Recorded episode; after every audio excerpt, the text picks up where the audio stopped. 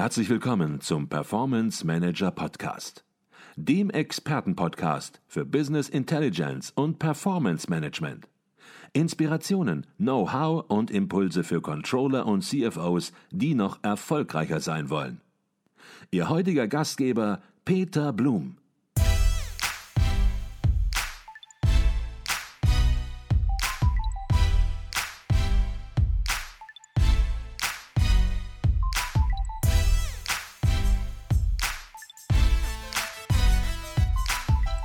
Herzlich willkommen im Performance Manager Podcast. Mein Name ist Peter Blum. Heute bin ich an der Technischen Universität Darmstadt. Hier lehrt und forscht Professor Dr. Peter Buxmann, der vor einigen Monaten schon einmal zu Gast bei uns im Podcast war. An seinem Lehrstuhl für Wirtschaftsinformatik sind seine Forschungsschwerpunkte die Digitalisierung von Wirtschaft und Gesellschaft, Methoden und Anwendungen der künstlichen Intelligenz sowie das Spannungsfeld zwischen Datenökonomie und Privatsphäre. Über viele dieser Themen haben wir uns schon im letzten Podcast unterhalten und heute wollen wir das Thema künstliche Intelligenz nochmals vertiefen und uns intensiv gleichlautenden Buch widmen. Herzlich willkommen im Performance Manager Podcast, Professor Dr. Peter Buxmann. Ja, hallo, einen schönen guten Tag. Herr Professor Buxmann, Ihr Buch hat den Titel Künstliche Intelligenz mit Algorithmen zum wirtschaftlichen Erfolg, ist im Springer Gabler Verlag erschienen, im renommierten Springer Gabler Verlag und gibt es als Buchversion und wer die Buchversion kauft, der erwirbt auch gleichzeitig, das fand ich sehr angenehm, ein E-Book dabei. Es gibt es aber auch als E-Book separat. Im Klappentext schreiben Sie, dass das Buch dabei helfen soll, die Technologien und Anwendungspotenziale der künstlichen Intelligenz besser zu verstehen und es für alle ist, die sich ein Bild über die vielleicht wichtigste technologische Entwicklung, wie Sie schreiben, in diesem Jahrhundert machen möchten. Aber vielleicht beginnen wir einfach ganz am Anfang. So ein Buch fällt nicht vom Himmel, das schreibt sich nicht alleine. Sie haben eine gewisse Motivation entwickelt über die Jahre Ihrer Lehr- und Forschungstätigkeit. Was war der Auslöser? Was war so die Motivation zu sagen, jetzt muss dieses Buch her? Ja, also ich erinnere mich noch dran, ähm, dass ich gemeinsam mit, mit Holger Schmidt, mit dem ich das Buch jetzt zusammengeschrieben habe, ähm, wir haben uns beide schon lange mit dem Thema ähm, künstliche Intelligenz, KI beschäftigt. Und dass wir da schön in einem Frankfurter Restaurant Mittag gegessen haben, schönen Blick auf den Main. Und ähm, wir haben dann eigentlich gesagt, ja Mensch, also eigentlich fehlt doch ähm, noch ein Buch, das insbesondere ähm, die Anwendungsorientierung von Algorithmen der künstlichen Intelligenz ähm, in den Mittelpunkt steht. Und das war eigentlich die Motivation, dass wir gesagt haben, da sollte irgendwas Vernünftiges her an der Stelle. Okay, und dann haben Sie sich entschlossen, dieses Buch zu schreiben und haben, Sie haben es gerade gesagt, herausgegeben mit dem Holger Schmidt, haben dann aber auch relativ schnell entschieden, dass Sie das nicht alleine schreiben wollen, sondern dass Sie Mitautoren suchen, Mitautoren aus der Praxis, vermute ich. Da kommen eine ganze Masse Mitautoren im Buch vor. Nach welchen Kriterien haben Sie diese Mitautoren ausgewählt? Ja, also ganz, ganz, ganz genau, wie Sie sagen. Ähm, das ist ein, im Grunde genommen ist es ein Herausgeberband. Und wir wollten ähm, mit den Cases, mit den Fallstudien, die im Mittelpunkt des Buchs stehen, wollten wir eine möglichst große Anzahl von Branchen ähm, abdecken. Der Grund dafür ist, dass KI eben so etwas wie eine Basistechnologie ist. Also die ist jetzt nicht nur für Finance geeignet, nicht nur für Medizin, sondern in fast allen Branchen und auch für Unternehmen unterschiedlicher Größenordnungen. Das haben wir versucht in den Fallstudien abzubilden. Und darüber hinaus haben wir noch gesagt, wir möchten sowohl Anbieter, also Softwareanbieter, ähm, in dem Buch zu Wort kommen lassen und natürlich ähm, entsprechend die Nutzerinnen und Nutzer in den Unternehmen. Mhm, okay. Jetzt hat man heutzutage das Gefühl, dass das Schlagwort Digitalisierung auf allen Kongressen eine Rolle spielt. Digitalisierung in allen Bereichen spielt letzten Endes eine Rolle. Und wenn das Stichwort Digitalisierung fällt, dann fällt meistens auch ganz schnell der Begriff künstliche Intelligenz, dann fallen Begriffe wie Machine Learning und genau die Begriffe, die Sie im Buch behandeln und bearbeiten. Warum ist dieses Thema heute so aktuell geworden, gerade heute? Ja, das ist, das, das ist eine sehr gute Frage, denn ähm, es gibt ja auch so, wenn man das mal sich aus der Vergangenheit anschaut, ähm, gibt es viele sogenannte KI-Winter, ähm, wo dann ähm, die hohen Erwartungen ähm, nicht eingetroffen sind. Und ähm, Kritiker fragen mich, und das, mein, das ist durchaus berechtigt häufig, äh, sa sagen Sie mal, Herr Buxmann, so, so Algorithmen wie ähm, künstliche neuronale Netze beispielsweise, die gibt es doch schon seit einer halben Ewigkeit. Und da lautet die Antwort erstmal ja, das, das, das, das ist auch genauso. Aber was sich ähm, sehr, sehr stark verändert hat, sind einfach die Rahmenbedingungen, die es eben viel einfacher machen, ähm, KI-Lösungen zu entwickeln und auch anzuwenden. Lassen Sie mich vielleicht ganz, ganz kurz ähm, die, die, die wesentlichen sagen. Also zum einen ähm, stehen Daten heute in einer ganz anderen Form zur Verfügung als früher. Natürlich im, im, im Internet, denken Sie dran, wenn Sie vielleicht Algorithmen mit irgendwelchen Bildern trainieren wollen, ähm, dann ist das keine Hexerei mehr, die entsprechenden Daten dann beizuschaffen. Wir mhm. haben ähm, Daten innerhalb von Unternehmen, wir haben Datenplattformen wie Kaggle beispielsweise. Ähm, das heißt, und Daten als Grundlage der künstlichen Intelligenz sind also ganz essentiell. Also die Bedeutung kann man gar nicht hoch genug einschätzen.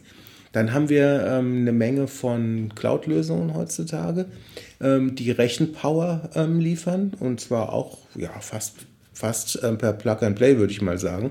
Das ist relativ einfach, dann die, die Rechenpower übers Netz zu, zu beziehen. Mhm. Ein weiterer Punkt sind Software-Tools. Also es ist heute ähm, viel, viel, viel, viel einfacher, wenn ich das vergleiche, als ich das erste Mal selbst ähm, so ein künstliches neuronales Netz entwickelt habe. Das ist jetzt schon viele Jahre her, wo man dann mit C jeden Knoten des Netzes einzeln persönlich ansprechen musste und also alle Fehler machen konnte, die ähm, und gemacht hat, ja, die überhaupt möglich sind. Brauchen Sie heute aus Tools, die ähm, unter einer Open Source Lizenz verfügbar sind, brauchen Sie nur um so praktischen Aufruf zu machen, jetzt kreiere mir ein neuronales Netz. Und manchmal helfen Ihnen die Tools sogar und sagen Ihnen, ja, okay, vielleicht ist für diese und jene Problemstellung jetzt ein Netz mit so und so viel Ebenen ähm, geeigneter. Ne? Mhm. Also wahnsinnig ähm, ähm, einfach ähm, heute ähm, solche Algorithmen zu entwickeln. Die Entwicklung ist einfacher und die Nutzung ist einfacher. Jetzt ist es natürlich immer schwierig, sein eigenes Buch einzuordnen. Das Buch liegt vor, ist erschienen 2000. Anfang 2019, ne, wenn ich mhm, richtig ja. wilde bin. Und ja, es hat einen Stellenwert sowohl in der Wissenschaft, in der Praxis. Und natürlich, jetzt werden Sie vielleicht sagen, das sollen andere beurteilen, welchen Stellenwert dieses Buch hat, aber Sie haben natürlich auch da eine gewisse Intention, die Sie verfolgen. Mhm. Vielleicht können Sie so ein bisschen mal Ihre Intention, Ihre Sicht der Dinge, welchen Stellenwert sollte dieses Buch besitzen? Also ich, ich denke, das Buch ähm, wendet sich in erster Linie an, an Praktiker, ähm, an Unternehmen, die sich überlegen, sollen wir KI einsetzen. Ähm, denkt, als hofft als Autor, dass es für diese Zielgruppe sehr, sehr interessant ist. Interessant kann es auch sein für Studenten sowie für Wissenschaftler von anwendungsorientierten Disziplinen, wie beispielsweise die Wirtschaftsinformatik. Mhm. Ähm, wenn ich jetzt ähm, Kerninformatiker bin oder Mathematiker und auf dem Gebiet der künstlichen neuronalen Netze forschen, aber dieser potenziellen Kundengruppe würde ich andere Bücher empfehlen. Mhm. Okay. Haben Sie auch Resonanz aus der Wissenschaft erhalten? Das Buch hat natürlich einen sehr, sehr hohen praktischen Anteil. Mhm. Da kommen Praktiker zu Wort und das ist auch genau Ihre Intention gewesen. Hat natürlich auch einen theoretischen Vorbau und Umbau letzten Endes, aber Praktiker kommen in diesem Buch natürlich intensiv zu Wort. Ähm, haben Sie Resonanz bekommen aus der Wissenschaft, dass es vielleicht zu wenig theoretisch ist, das Buch? Nee, an und für, an und für sich nicht. Also ich habe ähm, Resonanz aus dem Bereich von Kolleginnen und Kollegen aus der Wirtschaftsinformatik bekommen. Und ähm, das waren also tatsächlich ausschließend ähm, lobende Worte, mhm. ähm, die ich schriftlich und mündlich bekommen habe. Aus der Mathematik und der Kerninformatik habe ich überhaupt kein Feedback zu dem Buch bekommen, was vielleicht auch eine gewisse Sprache spricht. Okay, okay. Gehen wir, gehen wir ins Buch rein. Sie haben das Buch in drei Hauptteile gegliedert. Vielleicht stellen Sie kurz diese drei Hauptteile, diese sehr einfache, aber doch auch klare Gliederung vielleicht kurz vor und natürlich auch, warum haben Sie es so gegliedert? Also uns erschien ähm, so ähnlich wie Sie es sagen, ähm, Herr Blum, die Gliederung, dass man im ersten Teil eine Einführung in das Thema KI und insbesondere maschinelles Lernen gibt erschien uns sinnvoll und auch mit Überlegungen zu ökonomischen Auswirkungen ähm, der Nutzung von KI. Mhm. Der zweite Teil, und das ist der Kern des Buches, das sind dann insgesamt neun Fallstudien gewesen von verschiedenen Unternehmen zum Einsatz von KI.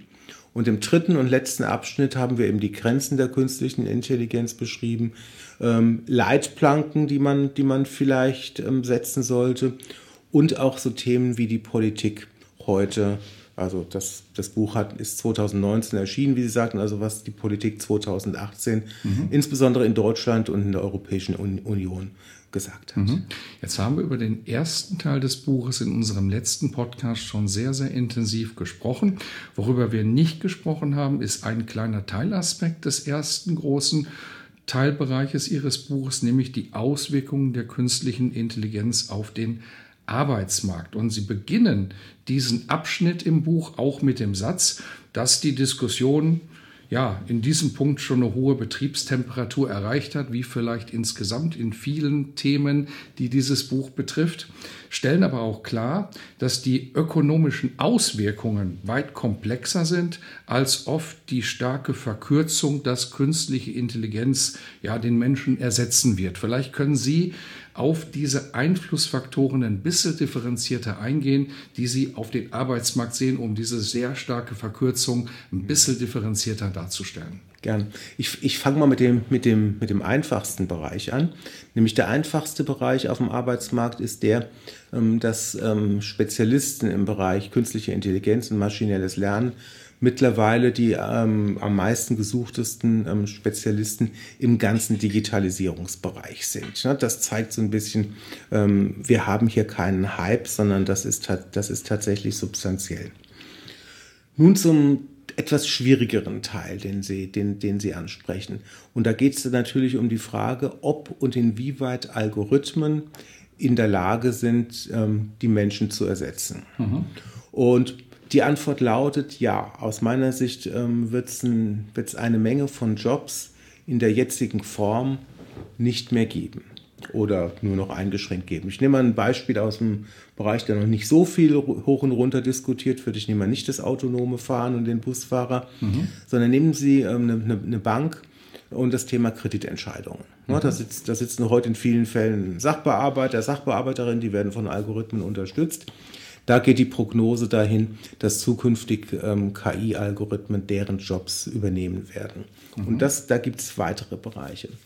Jetzt ist es aus meiner Sicht zu kurz gesprungen, wenn man sagt, okay, ähm, dann wird, ähm, eben die, ähm, wird eben eine bestimmte Arbeitslosigkeit dadurch entstehen, weil die Geschichte, also bei der Industrialisierung, bei der Automatisierung zeigt, dass ähm, wenn ähm, Menschen ähm, durch Maschinen automatisiert und er ersetzt werden, wenn Maschinen äh, Menschen ersetzen, dass dann auch immer neue Jobs entstehen, beispielsweise im Dienstleistungsbereich. Und es gibt selbst Zahlen, dass in, im Bereich der Produktion nach der industriellen Revolution mehr Menschen beschäftigt waren als vorher. Mhm. Diesen Effekt würde ich auch bei der künstlichen Intelligenz sehen. Und ähm, ich stimme nicht zu, ich meine, das ist natürlich ein sehr medienwirksames Thema. Wir haben Experten oder selbsternannte Experten, wie den Philosophen Brecht beispielsweise, der regelmäßig in Talkshows von riesigen Arbeitslosen ähm, Heeren warnt, die angeblich durch Digitalisierung und KI ähm, zustande kommen, das, halt, das, das halte ich für relativ unseriös. Mhm. Ähm, es ist schwer zu prognostizieren, aber eine leichte, also eine Verschiebung wird es auf jeden Fall geben. Und, hat, und ich würde prognostizieren, dass vielleicht tatsächlich die, ähm, eine Substitution, eine gewisse Substitution stattfinden wird, die aber nicht in so einem riesen Bereich stattfinden wird. Dann nehmen Sie mal an, jetzt ein, aus dem Kreditbereich jemand, der sagen wir mal über 50 oder über 60 ist, den werden sie nicht mehr zum Python-Programmierer ähm, mhm. umschulen können einfach. Also es gibt eine strukturelle Veränderung auf dem Arbeitsmarkt. Okay. Würde da gerne noch mal ein bisschen konkreter reingehen, weil Sie in Ihrem Buch im Kapitel natürlich ganz klare Einflussfaktoren herausarbeiten. Sie haben über das Hauptthema gesprochen, das ist die Substitution ähm, entsprechend der menschlichen Arbeitskraft durch künstliche Intelligenz und haben dazu auch gerade ähm, eine ganz klare Meinung geäußert. Ähm, jetzt gibt es natürlich noch verschiedene andere Punkte, verschiedene andere Auswirkungen der künstlichen Intelligenz auf den Arbeitsmarkt. Wir wollen nicht alle durchgehen. Wer alle sich zu Gemüte führen will, der muss das Buch lesen. Aber vielleicht können Sie noch mal so ein, zwei Punkte herausarbeiten, die Sie an der Stelle für interessant und wichtig halten. Mhm. Also ein, Punkt, ähm, der vielleicht dazu führt, dass tatsächlich dann neue Arbeitsplätze auch entstehen, sind Dienstleistungen rund um dieses Thema künstliche Intelligenz. Ähm, neue Geschäftsmodelle sind auch denkbar. Ich nehme nochmal das Beispiel ähm, von, von der Bank. Ähm, wenn eine Bank nun sagt, okay, ich habe ein sehr, sehr gutes Wissen über das Thema Kreditvergabe, dann könnte ich ja nun beispielsweise hergehen und sagen, ähm, dieses Wissen gieße ich in eine Software, in eine, in eine KI-Software rein und vermarkte die dann entsprechend ähm, und ähm, verändere dadurch mein Geschäftsmodell äh, massiv.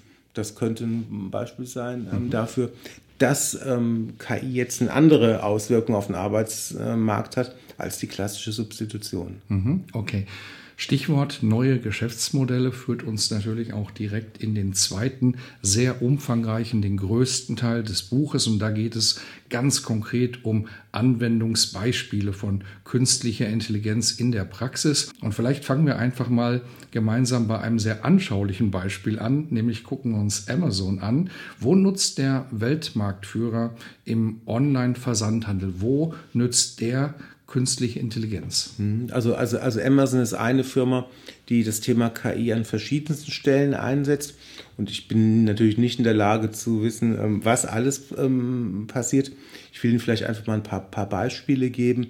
Also eins, was so ganz ähm, prägnant ist im Bereich maschinelles Lernen, ist zum Thema Sortieren von Obst. Und zwar haben wir es alle vielleicht schon mal erlebt, dass wir schlechte Erdbeeren irgendwie im Körbchen drin haben. Und die haben also einen Algorithmus entwickelt, ähm, ähm, der erkennt, ob ein Stück Obst gut oder schlecht ist. dann kommen entsprechend nur ähm, die guten Stücke in den, sie nennen es immer Supermarkt der Zukunft rein. Mhm. Ne? Also ein ganz originelles Beispiel zum Thema maschinelles Lernen. Sie verwenden ähm, entsprechende äh, Roboter, um, um im Lager zu optimieren. Sie machen für Nachfrage Prognosen durch ähm, und haben Algorithmen entwickelt zur Steuerung von Drohnen, um ihre Produkte besser auszuliefern. Und dann auch nicht zu vergessen, ähm, natürlich die ähm, ja, Empfehlungssysteme, ähm, die man hat, wenn man ein bestimmtes Produkt ähm, kaufen möchte oder sich dafür interessiert. Und wenn ich noch ein bisschen nachdenke, fallen mhm. mir bestimmt noch ein paar andere Beispiele mhm. ein. Ich glaube, mit den Empfehlungssystemen ist natürlich jeder konfrontiert. Man sucht ein Produkt in Amazon und man bekommt ja, wenig später verschiedene E-Mails, man bekommt verschiedene Angebote in Amazon angezeigt, die genau natürlich den Bedarf dann auch äh, fokussieren. Ist das Thema, ist das schon künstliche Intelligenz oder wie würden Sie es ähm, beschreiben? Ja, also wenn man ähm also der Begriff der künstlichen Intelligenz ist ja einer, der also ganz, ganz schwer zu definieren ist. Da finden Sie etwa so viel Definitionen wie, wie, wie Sandkörner an einem schönen Strand in der Südsee. Für mich ist es ähm, ist KI sowas wie, ähm, dass ähm, Maschinen, Algorithmen ähm, intelligentes Verhalten imitieren, mhm. so ein Stück weit und, und, und lernfähig sind. Ne? Und solche Recommender-Systeme basieren eben häufig unter anderem auf diesem Prinzip des maschinellen Lernens, dass sie eben entsprechende Muster erkennen aus Vergangenheitsdaten erstens und man sie dann auch im laufenden Betrieb noch entsprechend weiter trainieren kann, ähm, weiter anlernen kann. So nach dem Motto, oh, jetzt hast du aber irgendwie ein komisches ähm, Musikstück empfohlen ähm, für, den, für, den, für den Herrn Blum. Das passt aber hier wirklich überhaupt nicht rein. Und dann lernt der Algorithmus weiter. Insofern würde ich das mhm. ähm, durchaus zum Bereich der KI zählen. Okay. Da spürt man natürlich auch, wie nah künstlicher Intelligenz heutzutage schon am echten Leben ist, während manche denken, künstliche Intelligenz, das ist möglicherweise noch etwas im Elfenbeinturm. Das ist überhaupt nicht mehr der Fall und wir werden jetzt auch gleich an weiteren Beispielen natürlich noch sehen, wie nah und wie lebensnah es letzten Endes auch schon ist. Wenn wir bei künstlicher Intelligenz und Amazon sind, dann sind wir natürlich ganz dicht auch schon bei Alexa. Sie haben gerade Musik spielen angesprochen. Was macht so einen einfachen Lautsprecher nun intelligent? Ja, der, der, der, der Lautsprecher ist natürlich überhaupt nicht intelligent, das ist auch klar. Sondern was, da, was, was, was dahinter steckt, ähm, ist eben ein Algorithmus, der in der Lage ist, Sprache entsprechend zu erkennen und auf Basis ähm, dieser Spracheingabe, die er bekommt, ähm, entspre ents entsprechende Antworten zu liefern. Hm? Und ähm, das ist eigentlich der Hauptpunkt und das ist tatsächlich ein Bereich, wo ich sage, dass sich die Wissenschaft in den letzten Jahren wahnsinnig ähm, verbessert hat. Und ganz vorne dran ähm, sind dann tatsächlich ähm, Firmen wie beispielsweise Amazon, wie beispielsweise Google, die da eine Vielzahl von ganz hervorragenden Softwareentwicklern beschäftigen, die dieses Thema treiben. Mhm.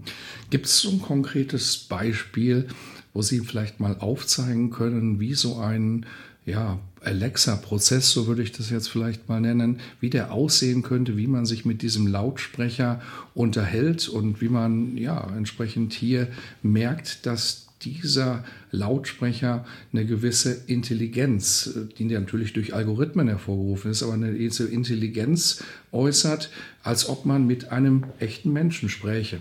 Ja, also da gibt es ähm, jetzt viele Beispiele. Also wir selbst haben mal einen Prototypen entwickelt, ähm, zusammen mit so einem ähm, Unternehmen aus dem Medizinbereich, die so mit Medizin, die so Vertrieb von medizinischen Gütern machen.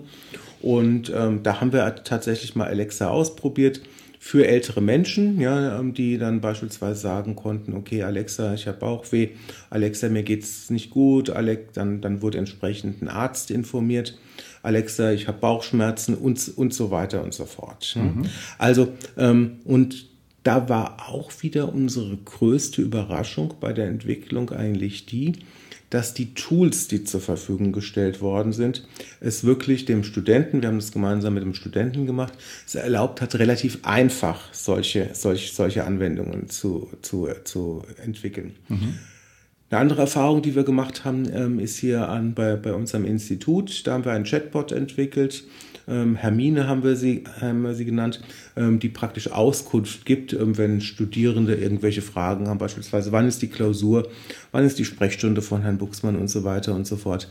Auch da, da haben wir von Google das Tool Dialogflow verwendet haben wir gesehen, wie relativ einfach ähm, es ist, ähm, einen solchen Chatbot zu entwickeln und dann auch ähm, weiterzuentwickeln im, Laufen, im laufenden Betrieb. Also dieses, dieses Prinzip haben sie, haben sie immer wieder.